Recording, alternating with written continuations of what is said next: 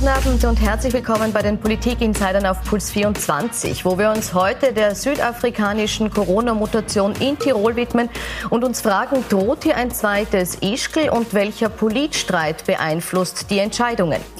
Nach einer Warnung der Innsbrucker Virologin Dorothea von Lahr und der Forderung, Tirol abzuriegeln, suchen Land und Bund eine gemeinsame Lösung. Zuerst kommt es zum verbalen Schlagabtausch, dann kommt es zu einer Reihe von Maßnahmen aus Tirol, einer Reisewarnung aus Wien und jetzt schlussendlich auch zur Verpflichtung, sich freitesten, wenn man Tirol verlassen will. Reicht das aus? Wie kam es zu den Maßnahmen und wie verantwortungsvoll handeln hier die Tiroler Entscheidungsträger? Das diskutiere ich jetzt jetzt mit meinen Gästen im Studio und begrüße dazu Robert Miesig, er ist SPÖ-naher Journalist. Herzlich willkommen. Und Andreas Kohl, ehemaliger Nationalratspräsident der ÖVP. Grüß Gott. Grüß Gott. Herr Miesig, Tirol darf man ab Freitag, das steht jetzt fest, nur mehr verlassen, wenn man einen negativen Corona-Test vorweisen kann, der nicht älter als 48 Stunden alt ist. Das präsentiert Bundeskanzler Sebastian Kurz heute, sagt, das ist auch alles abgestimmt mit Tirol. Zieht da die Bundesregierung jetzt noch rechtzeitig die Reißleine?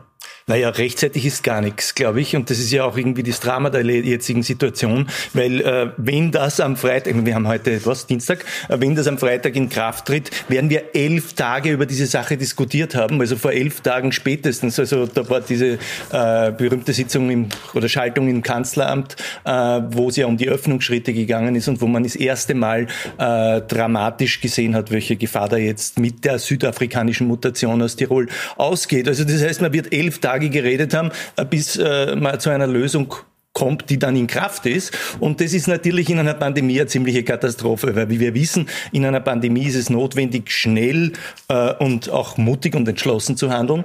Und äh, elf Tage sind elf Tage, wo das Ding äh, überall hinspreaden kann. Das ist natürlich besser, ist jetzt als nicht, aber es ist natürlich eine Katastrophe in Wirklichkeit. Hat man sich da zu viel Zeit gelassen? Ich glaube, das hat die Zeit ganz einfach gebraucht. Niemand äh, kennt noch wirklich die Folgen des Südafrika-Virus, der Mutation. Da gibt's, wie hat der Günther Meyer unlängst im ORF gesagt, ein Epidemiologen-Gerüchtebörse, glaube ich. Äh, man Gut, weiß man muss aber sagen, aus Südafrika hört man schon, dass gerade die bedeutende Impfung von AstraZeneca, die ja in Österreich rund die Hälfte des Impfstoffes ausmacht, dass die eben weniger wirksam sein soll bei dieser Mutation. Ja, das ist die Hypothese, das weiß man, ja. Und man weiß aber auch inzwischen, dass äh, es beispielsweise in Wien eine 40-prozentige britische Mutation bereits gibt und dass die Epidemiologen und die Infektiologen äh, sagen, dass äh, der stärkere der beiden Mutationen überleben wird und das ist der britische. Das heißt also, dass der, die britische Mutation die afrikanische also verdrängen wird. Ich meine aber nur, die Leute, die wir jetzt gefunden haben, zum Beispiel in der Kaserne äh, in der Steiermark, haben sich im Jänner äh, infiziert. Das ist also auch ja. Mhm. Aber in Tirol, also da weiß man, das ja, geht von der Tirol eine aus. Hat sich in Tirol, der andere in Oberösterreich, wie man hört. Und äh, man weiß auch inzwischen, und das war die Argumentation des Günther Weiß, des Chefinfektiologen in Tirol, dass die Mutation schon so weit über ganz Österreich verbreitet ist, vor allem aber zuerst einmal über ganz Tirol, über die benachbarten Gebiete, dass beispielsweise die zuerst in den Raum gestellte äh, Absperrung des Zillertales ganz einfach nicht sachgerecht war. Und noch eines muss ich mhm. sagen, für die, äh, wieso man so lange gebraucht hat. Der Günter Platter hat gesagt, die Zahlen geben das nicht her. Der Eingeweihte weiß, damit meint er den Verfassungsgerichtshof, der Verfassungsgerichtshof hat ja die erste derartigen Regelungen von äh, Minister Anschober aufgehoben, weil die Zahlen das nicht hergegeben haben. Das heißt also, man hat zuerst einmal Klarheit über die Zahlen gewinnen müssen. Und die sind erst seit Sonntag klar. Also wäre es zu früh gewesen, früher Stopp zu sagen, weil es juristisch nicht haltbar gewesen wäre? Na, das ist, ich, ich, ich will ja jetzt, bin jetzt, äh, ich verstehe jetzt schon, dass es natürlich immer Fallstärke des Verfassungsrechts gibt und dass äh, äh, sich äh, Minister an die Gesetze halten müssen und dass man sich sozusagen da in, die, in den engen Wortlaut der Gesetze zu halten hat. Aber völlig klar ist doch Folgendes. Erstens einmal äh, ist völlig klar, dass die Kompetenz beim Bund liegt und die das Land Tirol hat offensichtlich signalisiert, man wird es nicht vollziehen, selbst wenn der Bund irgendetwas beschließt. Das ist natürlich auch schon mal eine sehr fragwürdige Haltung. Aber vor allem, äh, es ist nun mal jetzt so, dass man in einer solchen Situation dann etwas tun kann, wenn man schnell handelt. Wenn man nicht schnell handelt äh, und wartet, bis die Zahlen es hergeben, dann hat man eben so lange gehandelt, bis, äh, so, so lange gewartet, bis es eigentlich fast schon nichts mehr hilft. Und das muss man ja jetzt auch, wir sind ja jetzt nicht das erste Mal in der Situation, wir haben ein Jahr Pandemie, ja, wir haben ein Jahr Pandemie. Wir sind also nicht nur die Österreicher, sondern weltweit immer. Äh, überall ist, hat man die Erfahrung gemacht. Und Tirol Tirol hat schon einmal die Erfahrung gemacht und die österreichische Bundesregierung und der Bundeskanzler hat schon einmal die Erfahrung gemacht, dass man in Tirol zu lange zugewartet hat, dass man schlitzohrig zu lange gesagt hat, es ist ja nichts, es ist eh nicht so arg, ja, und dann war es eben arg und dass der Bundeskanzler schon einmal äh, gewissermaßen versagt hat, sich der Bund, der, der Tirol, seinen, gegenüber seinen Tiroler Parteifreunden durchzusetzen. Ja, also da, da sollte man aus der Geschichte lernen. Da waren viele Vorwürfe drinnen, Herr Kohl. Hätte man aus Ischgl lernen, diesmal schneller reagieren müssen und sagen, okay, es ist uns einmal einmal passiert, dass das Virus aus äh, Tirol aus sich in Europa verbreitet hat. Wir müssen jetzt mit allen Mitteln verhindern, dass das mit dieser Mutation wieder passiert. Also die Analogie zu Ischgl ist billig und sie stimmt ganz einfach nicht. Äh, man weiß inzwischen von der Rona-Kommission, wo die Versäumnisse in Ischgl waren. Der schwerste äh, grundlegende Fehler in Ischgl war, dass man von einer falschen Annahme ausging, dass Symptomlose nicht den Virus verbreiten können. Und das war falsch und daher hat man zu spät reagiert darauf. Man hätte sofort schließen müssen. Das weiß man inzwischen. Da gab es kein Schuldhaft, da gab es keine Schuld, sondern das war ein Irrtum. Und äh, Ischgl 250.000 Gäste in Tirol, da hat man eine Zeit gebraucht, jetzt ohne Gäste. Also aber der Vergleich, den, den, ziehen ja jetzt nicht nur wir, den nein, ziehen ja auch internationale ja auch Virologen. So. Es ist ja auch nicht so, dass äh, äh in Ischgl, äh, äh, von dort ist das weiter verbreitet worden. Der Südafrika-Virus, der ist ja schon... Der ist im Moment in Österreich nirgends so, also auch in Europa nirgends so hoch konzentriert ganz, wie in Österreich. Er ist in ganz Österreich aktiv, verschiedentlich. Und er, der, der Chefinfektiologe Weiß hat gesagt, er meint, dass die Abschottungsmaßnahmen nichts mehr nützen, weil der Virus, weil die Ansteckungen ja vom, Mon Monat schon waren, schon weit verbreitet sind und dass das Wichtigste ist, die Tagesinzidenz, die Sieben-Tages-Inzidenz zurückzudrängen. Und da ist Tirol führend. Äh, wir haben heute eine Inzidenz von 83, sind also schon fast auf deutschem Niveau und sind die Besten in ganz Österreich. Mit den also, und insgesamt. das ist für die, noch eine Sache muss ich auch sagen, äh, äh, warum man auf den Landeshauptmann hört und warum man auf das Land hört.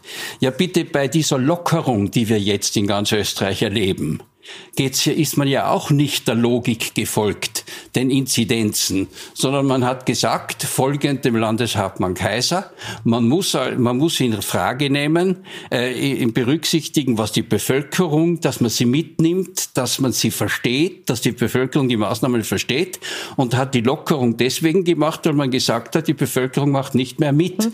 Daher ist es wichtig, auch wenn der Rudi Anschober die Kompetenz allein hat, die hat er, ja, unbestritten, so mache ich ihm keinen Vorwurf dass er versucht, das Einvernehmen mit den Betroffenen herzustellen, die natürlich nicht verstehen, sie sind die Besten in der, in der, im Testen, sie sind die Besten, äh, die geringste Inzidenz, sie machen am meisten und jetzt werden sie geprügelt dafür. Mhm. Daher musste man die zwei, drei Tage aufwenden, um den Prozess zum Abschluss zu bringen. Ich komme gleich noch auf das Verhalten der Tiroler, aber hier noch an Sie die Frage. Die Tiroler sind also die Besten und deshalb kann man sie auch so behandeln wie Rest Österreich?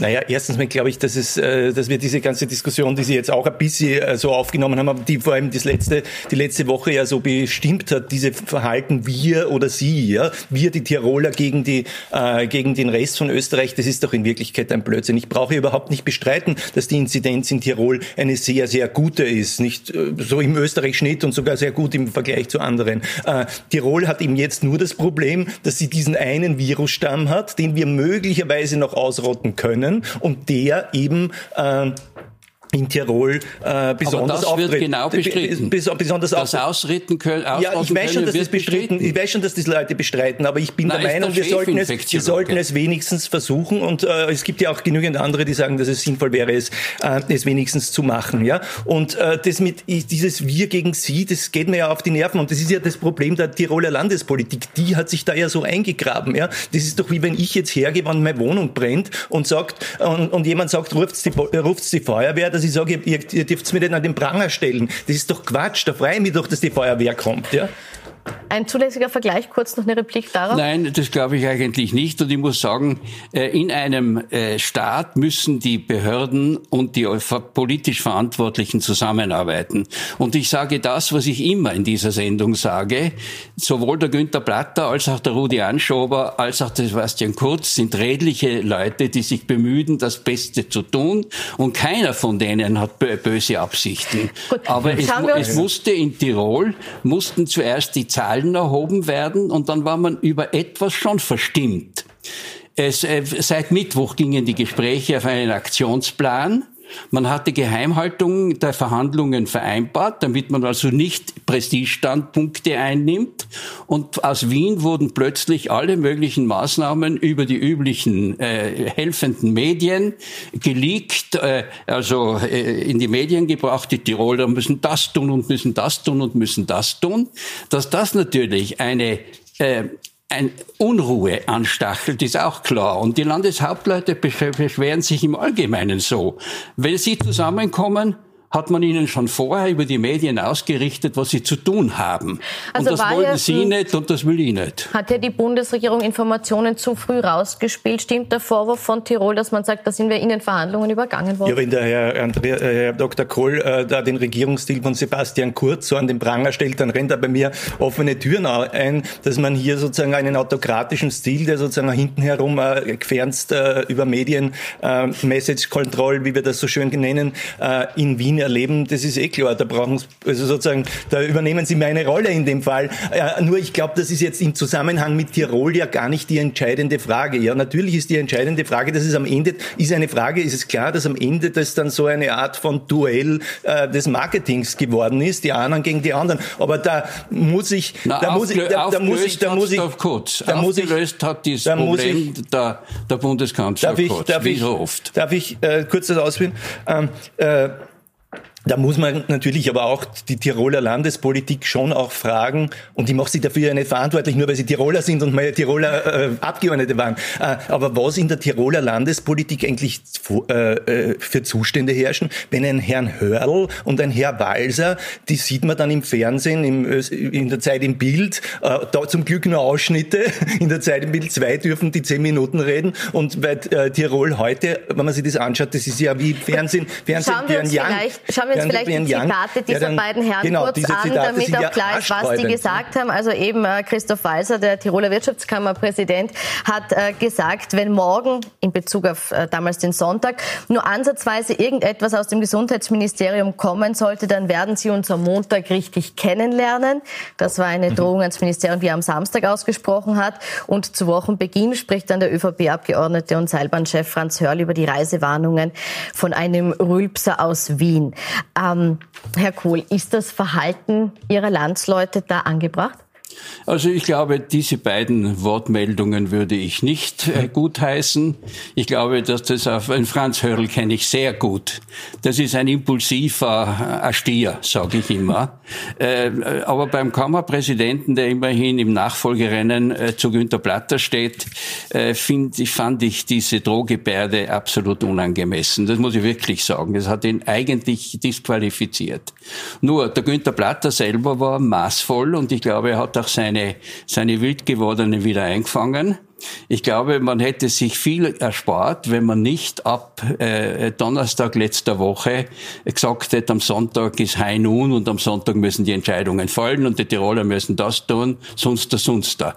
Wenn man also den Aktionsplan in Ruhe beraten hätte, wäre man am Samstagabend fertig gewesen und hätte dann die Dinge, wenn, es, es ging um die, ich weiß das wirklich, es ging um die bestätigten Zahlen. Sobald man die Zahlen bestätigt hatte und es nicht mehr nur Vermutungen waren, hat sich die Situation sehr entspannt. Jetzt haben ja gerade die Oppositionsparteien, auch die SPÖ, immer wieder verlangt, dass es eine evidenzbasierte Entscheidungsfindung gibt. Jetzt hat man hier die Zahlen abgewartet, jetzt kommt der Vorwurf zu langsam. Verstehen Sie, dass da die Regierung sagt, okay, irgendwo müssen wir uns aber mal auch äh, an das halten, was irgendwie eingefordert wird? Oder muss man dann auch zufrieden sein, wenn wir uns an das halten, was eingefordert wird? Ich glaube, dass man ja auch, äh, wie soll ich sagen, vernünftig sein muss. Ja? Und vernünftig heißt, in der langen Frist sich immer anschauen, wie sind die Evidenzen, haben äh, Maßnahmen gewirkt, hat man sich geirrt, hat man neue Evidenzen und muss man darauf reagieren. Ja, so ist es in der Politik Politik, im menschlichen Leben generell. Da stimme ich mit wenn, Ihnen überein. Wenn ein plötzliches Ereignis eintritt, wo man noch nicht ausreichend Evidenz hat, außer es ist gefährlich, äh, äh kann man nicht sagen, naja, hoffen wir, dass es nicht so gefährlich ist und lassen wir es laufen, bis man Evidenz hat. Da muss man vielleicht, ist man, vielleicht ist man sogar auf der sichereren Seite, wenn man sehr schnell reagiert, dann wartet, bis man dann Evidenz herbeischafft, dann stellt man sich heraus, möglicherweise ist es eh nicht so gefährlich, naja, dann hat man halt fünf Tage Quarantäne verhängt. Da ist noch keiner dran gestorben, ja. An, an, an zu viel Vorsicht ist noch keiner gestorben. An zu viel Risiko sind die Leute gestorben. Also ich stimme diesbezüglich überein, mhm. dass man auf den Verdacht, dass das Virus gefährlich ist, den muss man annehmen. Und den muss man berücksichtigen. Aber ob die Vermutungen über die Ziffern da verlangt der Verfassungsgerichtshof Evidenz. Und ich, äh, ich, ich simuliere, ich nehme an, in sechs Monaten ist das alles vorbei. Wir hätten eine, eine vorschnelle Entscheidung getroffen. Es wären 300 Leute zum Verfassungsgerichtshof gegangen. Es hätte sich herausgestellt, der Virus war nicht so wild und der Virus, das ist alles, äh, hat sich alles aufgelöst was hätten dann die Leute über den geschimpft, der sie in die, in die, in die, in den Lockdown geschickt hätte und in die Quarantäne? Das heißt, man muss mit dem Verfassungsgerichtshof rechnen. Sonst wird, bleibt man hinterher übrig. Das Hohngelächter. Schon wieder hat der Verfassungsgerichtshof eine Verordnung. Der arme Rudi Anschober wird ja geprügelt für jede Verordnung, die also aufgehoben wurde, wenn sie in der Geschwindigkeit vielleicht nicht so passiert also, war. Als, als großer Anhänger des Rechtsstaats gebe ich Ihnen vollkommen recht, äh, recht und ich würde jetzt auch nicht diese Haltung von ähm, äh, Sebastian Kurz übernehmen, dass man sich um juristische Spitzfindigkeiten, so hat er das genannt, nicht, äh, nicht scheren soll. Hat das er muss auch man, nicht gesagt. Das, so hat er das gesagt, aber ist ja wurscht. Nein, hat so nicht äh, gesagt. Das, das, das Gentlemen nicht, agree about facts. Das würde ich, das würde ich, äh, dem würde ich, das würde ich so nicht unterschreiben wollen. Aber auf der anderen Seite real gesprochen, ja, äh, der Herr Platter oder das, die, die, Tiroler Politik und fast die Tiroler als Ganzen wurden wegen dem, was in Ischgl passiert ist, ziemlich gewatscht und stehen blöd da. Und der Anschober, Sie haben recht, wurde auch gewatscht, weil er vielleicht Verfassungsverordnungen äh, erlassen hat, äh, die vom Verfassungsgericht kassiert, kass, kassiert wurden. Und da, aber ich würde sagen, da wurde Ischgl viel mehr äh, gewatscht. Also da würde ich doch mir auch äh, die Frage stellen, äh, ob nicht das eine äh, leichter zu ertragen ist als das andere. Aber Herr Michel, trotzdem hier nochmal die Nachfrage. Sind wir mit diesem äh, Bashen oder diesem Zerpflücken von Verordnungen zu weit gegangen, dahingehend, dass jetzt offensichtlich äh, eher gezögert wird, eine, eine Verordnung auszusprechen und diese Rechtssicherheit vielleicht sogar über dem Schutz steht in der, in der Wertigkeit? Ich habe den Verdacht, ja. Ich habe den Verdacht in einer Hinsicht, Sie kennen ja auch diese Argumente, die auch immer gebracht werden, äh, dass für einen Lockdown äh, die Voraussetzung ist, dass ein äh, Zusammenbruch des Gesundheitswesens droht. droht. Und was heißt es jetzt? Ja? Heißt, dass man warten muss, bis die, bis die Todkranken schon aus den Intensivstationen quellen oder knapp davor? Oder darf man vier Wochen vorher auf Basis von plausiblen Modellrechnungen schon reagieren. Ja? Äh, wenn du vier Wochen vorher reagierst, hast du möglicherweise ein verfassungsrechtliches Problem und das halte ich für ein Problem. Also es ist einerseits wichtig, dass Gesetze präzise sind, aber wenn sie zu präzise sind, hast du ein Problem, dass du eigentlich keinen Spielraum mehr hast für vernünftige Entscheidungen. Wir haben in diesem Fall das klassische Beispiel für dieses, für dieses Rätsel oder diese Widersprüchlichkeit, die in der internationalen Presse äh, sehr oft äh, formuliert wird, im Economist, in der Frankfurter Allgemeinen Zeitung, die Frage, sind autoritäre Regime besser in der Lage, das Virus zu bekämpfen als Demokratien? Und die Antwort ist ja. Sie brauchen niemanden zu fragen. Sie können Lockdowns verhängen. Sie können machen, was sie wollen. Daher sind Staaten wie China, sind autoritäre äh, äh, Regimes besser dran. Aber wir müssen eben als Demokraten in Kauf nehmen, dass der Verfassungsgerichtshof kontrolliert, dass die Grundrechte nicht eingeschränkt werden können. Und es, diejenigen, die Grundrechte hochhalten, sagen ja, bitte, das Grundrecht ist so wichtig, dass man es nur dann einschränken kann, wenn man wirklich evidenzbasiert die Voraussetzungen erfüllt. Und Gut. um das ist in genau in diesen fünf Tagen gegangen. Gut, kommen wir jetzt zum Verhalten äh, der Politiker in diesen fünf Tagen. Die Frage, die immer wieder aufgetaucht ist, war auch die, wo ist denn Sebastian Kurz? Wo ist der Kanzler? Er hat sich jetzt am Montag und auch heute jetzt eben zu Wort gemeldet und Lösungen auf den Tisch gelegt. Aber davor hat er die politische Bühne ziemlich dem Minister überlassen, als dieser Streit im Gange war. War das politisches Kalkül? Ich glaube, das ist auch die Rechtslage. Und das ist auch die Lage in der Koalition. Herr Anschober, Minister Anschober, der mir, den ich wirklich bewundere, in seinem Durchhaltevermögen und der mir leid tut, wenn er vor dem Fernsehtribunal wie gestern Abend äh, äh, wie von einer von der Polizei einvernommen wird. Der arme Kerl arbeitet, glaube ich, äh, 20 äh, Stunden am Tag. Also wie die Politiker da drankommen, ich bin ich bin froh, dass ich nicht mehr Verantwortung trage. Mhm. Aber ich äh, muss wirklich sagen, äh, es, es, ist, es ist so, dass Sebastian Kurz als Bundeskanzler nicht mehr ist als der Vorsitzende der Bundesregierung. Es, er hat keine Zuständigkeit. Die erste Zuständigkeit hat der Anschober als Gesundheitsminister und der Landeshauptmann und die Bezirksverwaltungsbehörden als Behörden. Die haben verhandelt und wie es dann den Knoten gegeben hat, und das hat sich am Samstagabend, am Sonntag herausgestellt, dann hat der Bundeskanzler begonnen, sich zu interessieren und hat binnen einen Tages den Knoten gelöst. Also kein Kalkül, sondern einfach die Lösung des gordischen Knoten zu dem Zeitpunkt, als es gerechtfertigt war? Naja, das würde ich nicht sagen. Aber wie, wie gesagt, ich habe das ja zum Eingangs gesagt, wir haben jetzt elf Tage, am Ende werden wir elf Tage verloren gehabt, äh, geha äh, gehabt haben. Und äh, da ist natürlich auch der Bundeskanzler mit Schuld, unter Anführungszeichen. Jetzt verstehe ich natürlich seine verfassungsrechtlichen Einschränkungen. Der Kanzler ist kein Oberbefehlshaber über Landeshauptleute, aber wir, äh, in der österreichischen Realverfassung auch sollen wir, über Minister. Äh, sollen wir absolut nicht. Aber in der österreichischen Realverfassung sollen wir eines auch nicht ganz vergessen, dass der Sebastian Kurz Bundesparteivorsitzender der ÖVP Ist und der äh, äh, Tiroler Landeshauptmann äh, der dortige Landesparteivorsitzende der ÖVP oder zumindest Spitzenpolitiker ja, Sie, der ÖVP. dass da parteipolitische äh, ja, Überlegungen eine Rolle naja, spielen ich würde können? mal sagen, dass das glaube ich doch dann nicht. Sehen, dann sehen wir jedenfalls, dass die sozusagen mit viel pompöser Dramaturgie vorgetragene äh, Geschichte, das Märchen, dass Sebastian Kurz ein Durchgriffsrecht in der ÖVP hat und dass er Bei Personalentscheidung äh, in der Nationalratsvorliste. Äh, Aber sonst wenn, wenn der eigene Landeshauptmann, ein Bundeskanzler der eigenen Partei Partei der, der am Nasenring durch die Manege zieht, das ist natürlich schon ein bisschen peinlich. Ja.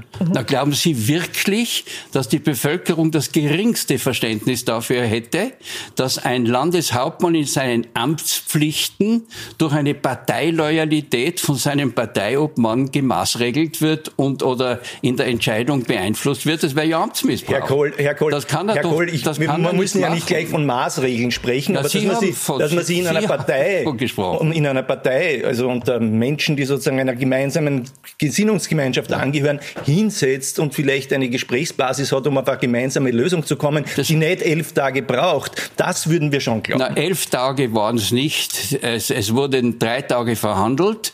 Und dann hat es zwei Problemtage gegeben. Also und in diesen Tagen hat es natürlich das Gespräch gegeben, aber ich war wirklich 30 Jahre bei diesen Dingen mit dabei. Dass da ein Landes-, ein Bundespartei, ob man ein Landespartei, ob man sagen kann, du, du musst das, die Regelung machen oder die, das habe ich nie erlebt. Das gibt es nicht. Umgekehrt ist es ja so, dass sehr oft der Vorwurf jetzt kommt in diesem Zusammenhang, auch rund ums Skifahren schon die ganze Zeit, ähm, dass äh, Sebastian Kurz am Gängelband der sogenannten Tirol Tiroler Adlerrunde hängt. Sprich, dass die einflussreichen Hoteliers und, und äh, Unternehmer generell in Tirol, die die Partei ja auch großzügig unterstützen, dass die eben hier Einfluss nehmen stark. Sehen Sie diesen Einfluss? Also äh, da kann ich äh, lauteren Herzens sagen, davon weiß ich überhaupt nichts. Das würde diese Adlerrunde, ich weiß nur, dass ein Speckfabrikant dabei ist. Also ich habe keine Ahnung, was hier für, da, da gibt es eine unglaubliche Legendenbildung. Also ich, ich denke, das ist ausgeschlossen ausgeschlossen, Legendenbildung oder doch mehr dahinter? Na, ausgeschlossen ist gar nichts. Also angesichts dessen, was diese Adlerrunde anrechnet, würde ich ja eher fast von einer Geierrunde mittlerweile reden. Na, aber, entschuldigen Sie, aber, was hat sie angerechnet? Aber, aber ich würde auch sagen, ja was, wir, was wir auch in, in Tirol sehen, das ist mein Eindruck, sagen wir mal so, äh, dass du dort schon sowas wie so eine Gaudi-Bourgeoisie hast, die sozusagen aus den schnell reich gewordenen Leuten aus dem, äh, aus dem Tourismusbereich besteht und auch sonstige Superreiche, die dort glauben, sie können tun, was sie wollen. Wir sollen ja auch nicht vergessen, ähm, dass es mehr oder weniger die gleiche Bubble ist, wenn ich das recht sehe, die ja nach Südafrika geflogen ist mit dem Privatflieger und dort diese Mutation eingeschleppt hat und dann auch noch über Paris zurück, damit man es nicht äh, nachverfolgen kann und dann das auch noch die Quarantäne Das ist aber inzwischen widerlegt. Das ist eindeutig widerlegt. Die sind Ab, bei Abflug getestet worden und bei Rückkehr getestet worden und waren also waren symptomfrei. Also äh, das sind so, äh, das ist, Quarantäne das ist eine, ja das ist eine, eine unwürdige Diskussion. Da muss ich, da, ich lebe jetzt zwar schon lange in Wien und bin ein gelernter Wiener, leider Gottes, aber natürlich Tiroler. Ich kenne meine, meine Landsleute. Ich, äh, diese Pauschalvorwürfe mit Bubble und mit mit mit, mit, mit der schnell reich geworden und so weiter, das muss ich wirklich sagen, das lehne ich auch. Okay, Lassen also wir Sie mal die, die Bubble beiseite, ich, also ich kann das aber, aber die Frage, dass äh, Tirol stärker Einfluss nimmt auf die Gesetzgebung als andere Bundesländer, würden Sie das unterschreiben? Gerade jetzt auch, als um die Regelungen gegangen ist, darf man Skifahren, darf man nicht Skifahren, was ist erlaubt, was ist nicht also erlaubt? Also politisch den stärksten Einfluss haben sicher die Nationalratsclubs, nicht die Landeshauptleute. Würden Sie das so bestätigen? Politisch wo jetzt? In der, in der Bundespartei? Nein, äh, die, äh, ich wurde wenn's, gefragt... Wenn es um Regelungen geht, ich habe um gefragt, wer hat mehr ja, Einfluss? Glaub, da sind die Klubobleute stark. Offensichtlich kann man doch im Land äh, einiges äh, sich auf die Schienen hauen, so dass es nicht passiert. Ähm, und ich, das mit dem Skifahren ist ja eh so eine zweischneidige Geschichte, weil man hat die natürlich zugelassen, damit die Tiroler Gott sei Dank mit ihren Kindern auch irgendwas tun können. Ja, das, also für die lokale Bevölkerung, so wie bei den Wienern, dass sie mit ihren Kindern Eislaufen gehen können, das ist ja sinnvoll, weil die Leute, sonst fällt einem ja die Decke auf den Kopf. Und die AGES hat äh, gesagt, keine, keine Ansteckungen. Ja, die AGES sagt dann keine Ansteckungen beim Runterfahren. Das hat ja niemand behauptet, Nein. dass man beim Runterfahren sich auch ansteckt. Bei den äh, Liften. Äh, sondern, äh, aber was man ja eben auch gesehen hat, ist, dass der Tourismus trotzdem irgendwie zugelassen wurde, dass man halt da so halblegale oder illegale Varianten äh, gewählt hat, zum eh zum auch zum nicht nur zum Nachteil, sondern eben auch zur Empörung von vielen Tirolerinnen und Tirolern, äh, die ja auch selber ich, gesagt haben, was, was sind da so viele Autos, äh, so viel Zweitwohnsbesitzer kann es ja gar nicht geben. Äh, da spielen schon manche Leute in diesem, äh, nicht nur in Tirol, wahrscheinlich überall mit der Gesundheit ihrer Landsleute und die Tiroler und die Tirolerinnen, die sich an die Regeln halten, von denen es wahrscheinlich die Mehrheitszahl gibt, sind ja selbst die Opfer dieses Schlawinertums, sage ich jetzt mal. Da bin, ich, da bin ich, muss ich einmal dem Herrn Wiesig recht geben. Äh, äh, wo es einen gewissen Vorwurf auch von meiner Seite gibt, ist, dass die, dass nicht nur man zu Unrecht auf die Eigenverantwortung vieler Menschen gesetzt hat. Da gibt es 70 Prozent, die haben die Eigenverantwortung, die sehen wir. Ja. Und dann gibt es einen Teil, die haben das überhaupt nicht. Und da sind die Kontrollen einfach äh, zu mau. Und ich muss sagen, eine Grundannahme in Österreich ist, die Polizei darf in privaten Haushalten nicht kontrollieren. Da sind sich alle einig und es wäre ein Sakrileg, dem zu widersprechen, was das Gesetz natürlich zuließe.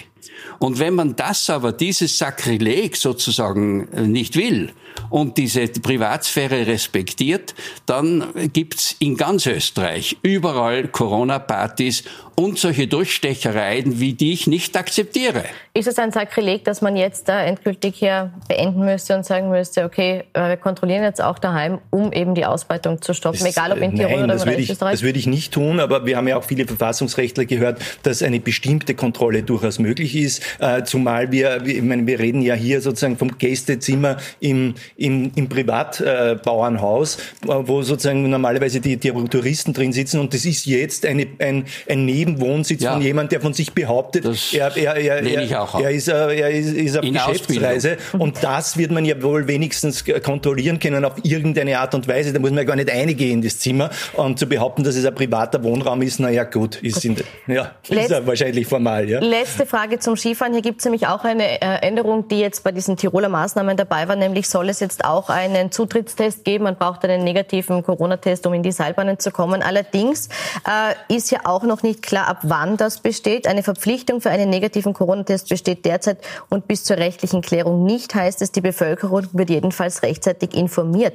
Müsste man auch diese Maßnahme jetzt schneller umsetzen, damit es auch wirklich wirkt? Also ich glaube, je schneller man alle diese Maßnahmen setzt, umso besser.